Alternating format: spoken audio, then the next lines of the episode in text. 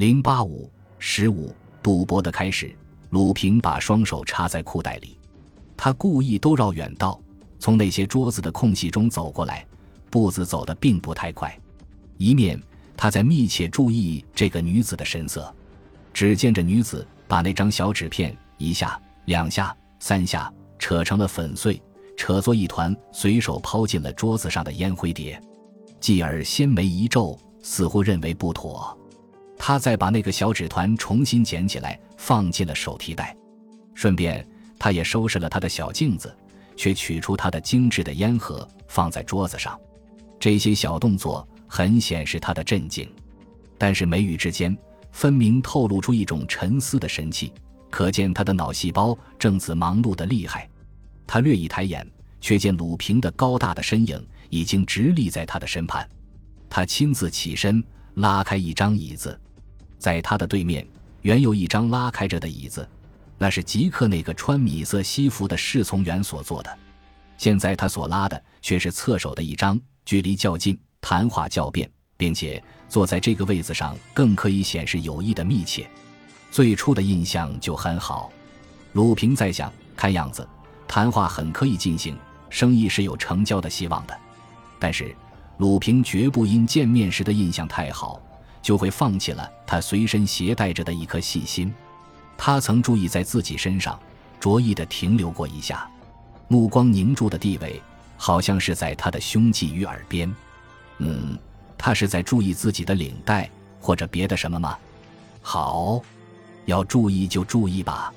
想念之情，只见这位李小姐大方地摆摆手，轻轻的在向他说：“请坐。”鲁平有礼貌的鞠躬道谢。顺便，他把那张椅子移得更近些，扯一扯裤管，坐下来。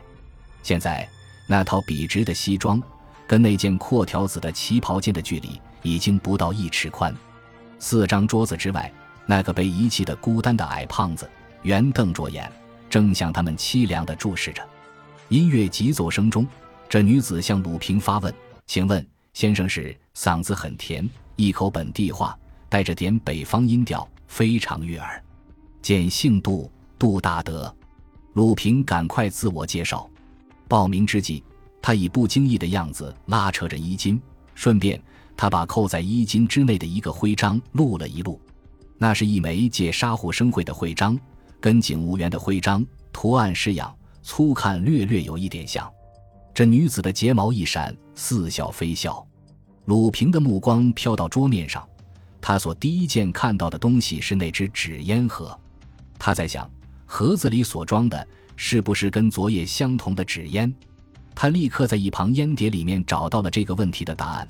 碟子里心意留着大半支残烟，沾染着鲜艳的口红的绞盘牌。不错，这位小姐好像有一种高贵的习惯，吸纸烟，老是只吸小半支。他在注意这女子的仙指，并不留一丝吸纸烟的痕迹。他想，这是只吸半支烟的好处吧。由于注意她的手指，他的视线在这女子身上开始了高速度的旅行，由手指看到手腕、耳臂、耳尖、耳颈，视线的旅行，最后停留在对方的脸上。他以美术家的目光欣赏着这幅画，方才是远观，现在是近赏。远看并无缺点，近看没有败笔。菱形的嘴，薄薄的两片，显示很会说话。眉毛是天然的，鲁平一向最讨厌那些剃掉眉毛而又画上眉毛的女子，剃掉弯的，画上直的；剃掉直的，画上弯的，像是画稿上留着未抹尽的铅笔痕，多难看。这个女子却并没有这种丑态，她的左眉上有一枚小疤点，若隐若现，左科有一颗黑痣，淡淡的一小点。她的最美的姿态是在流波四射的时候，当那对黑宝石。向你身上含笑相欠时，你的心坎会有一种温意，那是初春季节睡在鹅绒被内半睡半醒时的飘飘然的温意。但是当他沉思之情，他的脸上仿佛堆着高峰的积雪，只剩下了庄严，不再留着妖媚。一股幽兰似的气息尽在鲁平的鼻子边上飘。鲁平恣意欣赏着那颗淡淡的小黑痣，他自己的耳上也有鲜红的一点，因之。他最喜欢脸上有痣的女人。至少在眼前，他已忘却隔夜那具尸体胸前所留下的那个可怕的枪洞，他已不复意念那只保险箱内毕竟藏着些什么。我们的英雄把生活问题忘掉了。矮胖子老远里在撇嘴。世上有一种精于赌博的赌徒，外表声色不露，他们最欢迎先看对方的牌。眼前这位黎亚男小姐，却正是这种精于赌博的赌徒之一。因之，他在招呼鲁平坐下之后，悄然不发一言。他在等待鲁平先发第一张牌。他觉得对方那种看人的方式太露骨、讨厌，他被看得有点着恼了。他把纸烟盒子拿起来。轻轻扣着玻璃桌面，严冷地说：“喂，密斯托。”他好像并不曾记清楚鲁平所报的姓名。杜，这边赶快接上。哦，密斯托杜。这女子的嘴角挂着冷笑。你的纸条上所写的话使我感到奇怪。奇怪的事情是会渐变成平淡的，只要慢慢的来。鲁平闲闲应付。他见对方拿着纸烟盒。却并没有取出绞盘牌来递给他，这是一种不敬，他有点伤感。对方继续在说：“先生，看你的外表很像一个绅士，但你的行动的确非常无礼。小姐，请你记住，现在的所谓绅士大半都非常无礼，这是一个可贵的教训里。”鲁平坚守着壁垒，并不准备让步。这女子用一丝媚笑冲淡了些脸上的冷气，她说。照理，你的态度如此无礼，换了别一个，我一定要不答应。但是我对你这个人，一见面就有一份欢喜，因之对你不妨容忍点儿。一种有甜味的什么流汁开始在浇灌过来。鲁平伸手摸摸胸部，他想起了隔夜那具尸体，那只可怜的左肺，大概就为被欢喜了一下而漏掉了气。他心里在想：好吧，欢喜我只有一分。能不能请你增加些？我的小心肝，多谢你。想念之情，他见对方收起了笑容，再说：“先生，纸片上的话出入太大，你是否准备负责？你有证据没有？”证据？鲁平用凶锐的目光盯住了他。一千件以上，就算有证据，这女子也绝不示弱。请问你凭什么立场可以干涉这件事？先生，你是一个警务人员吗？鲁平望着那张美而镇静的脸，心里在想：不出所料，果然厉害。他把衣襟一张一合，再度把那枚警务徽章的代用品迅速地录了录。他说：“你猜对了，小姐。”他以为一个在隔夜沾染过血腥的女子，心理上多少带着虚怯，那是可以用这种小魔术把她吓倒的。但是他错误了，完全错误了。咯咯咯。这女子忽然大笑，全身红蓝的条子在发颤，甜脆的笑声跟那音乐成了合奏。鲁平发窘地问：“小姐，你笑什么？”对方收住笑，撇嘴而又耸肩。想不到像你这样的一个人，也会沾染上那些小流氓们的恶习，冒充讨厌的警务员。红嘴又一撇：“就算你是一个真的警务员，你也得把事情弄弄清楚再说话。”真难看。一只由彩纸竹片撑起的老虎，未出笼，先就被碰破了鼻子。在这刹那之间，我们这位红领带的英雄，两只发直的眼球几乎挤进了一个框子里。世上原有许多可敬佩的人物，例如那些握拳的大员，在老百姓面前玩着种种鬼把戏，结果某一个鬼把戏被戳穿之后，群众对他们大笑，他们却能脸不红，气不喘。照旧振振有词，若无其事。原因是他们的脸是经过修炼而有道行的，这是一种伟大。而我们这位英雄则不然，可怜他因为没有做过大官，他的颜面组织缺少这种密度。因之，当这女子戳穿了他的冒充警务员的把戏时，他的两颊立刻在灯光之下有点变色。还好，他这发窘的丑态，老远里的那矮胖子。并没有注意，老孟还以为鲁平跟着女子像一对爱侣一样谈得很甜蜜，却不知他这位首领已经让一枚橡皮钉子碰肿了脸。他在受难里，那位李小姐似乎并不准备给予鲁平以过度的颜面，因之，她在鲁平发窘的瞬间，乘机开了烟盒，取出一支烟，先给自己燃上火，悬挂在口角边。顺便，他也赏赐了鲁平一支，让他透透气。纸烟雾在飘，小组会谈的空气比较缓和了些。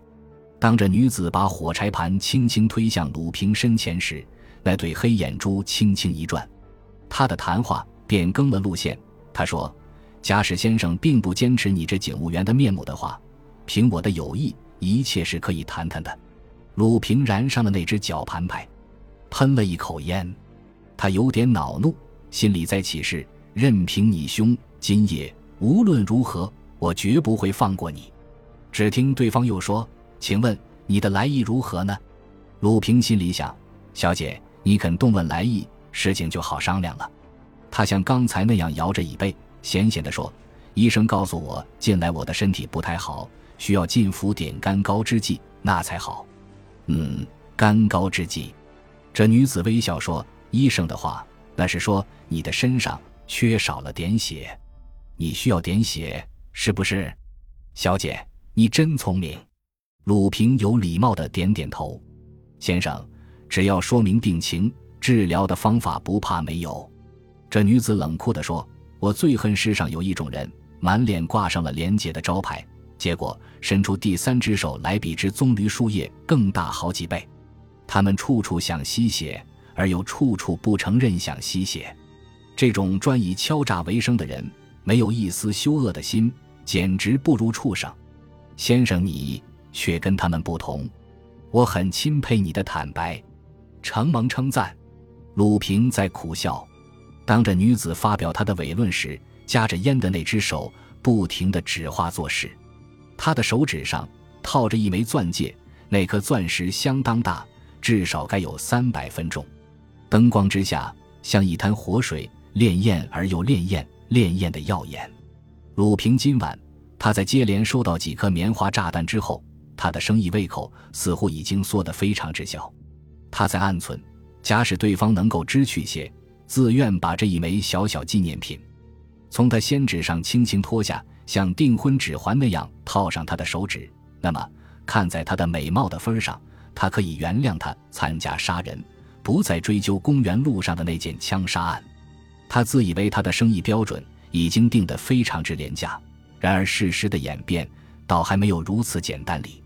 转念之间，只见对方似笑非笑地说：“先生需要血，你得让我看看手里有些什么牌。”“那当然，我想赢钱，手里当然有牌。”鲁平跟他针锋相对。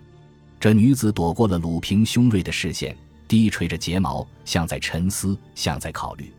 音乐声打扰着双方的沉默，四维的视线不时在注视这张特殊的桌子。其中包括着四张桌子以外的那双凄凉的禅眼。这女子思索了一下后抬眼说：“这里人多，谈话不便。先生，你愿不愿意跟我走？一定奉陪。